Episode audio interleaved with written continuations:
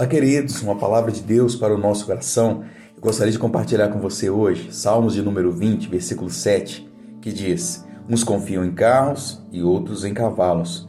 Nós faremos menção do nome do Senhor dos Exércitos. Então aqui o salmista está colocando a sua confiança em Deus. Eu não sei como é que você está é, tá com sua expectativa para a semana, no que você tem confiado mas talvez tudo aquilo que você planejou pode falhar.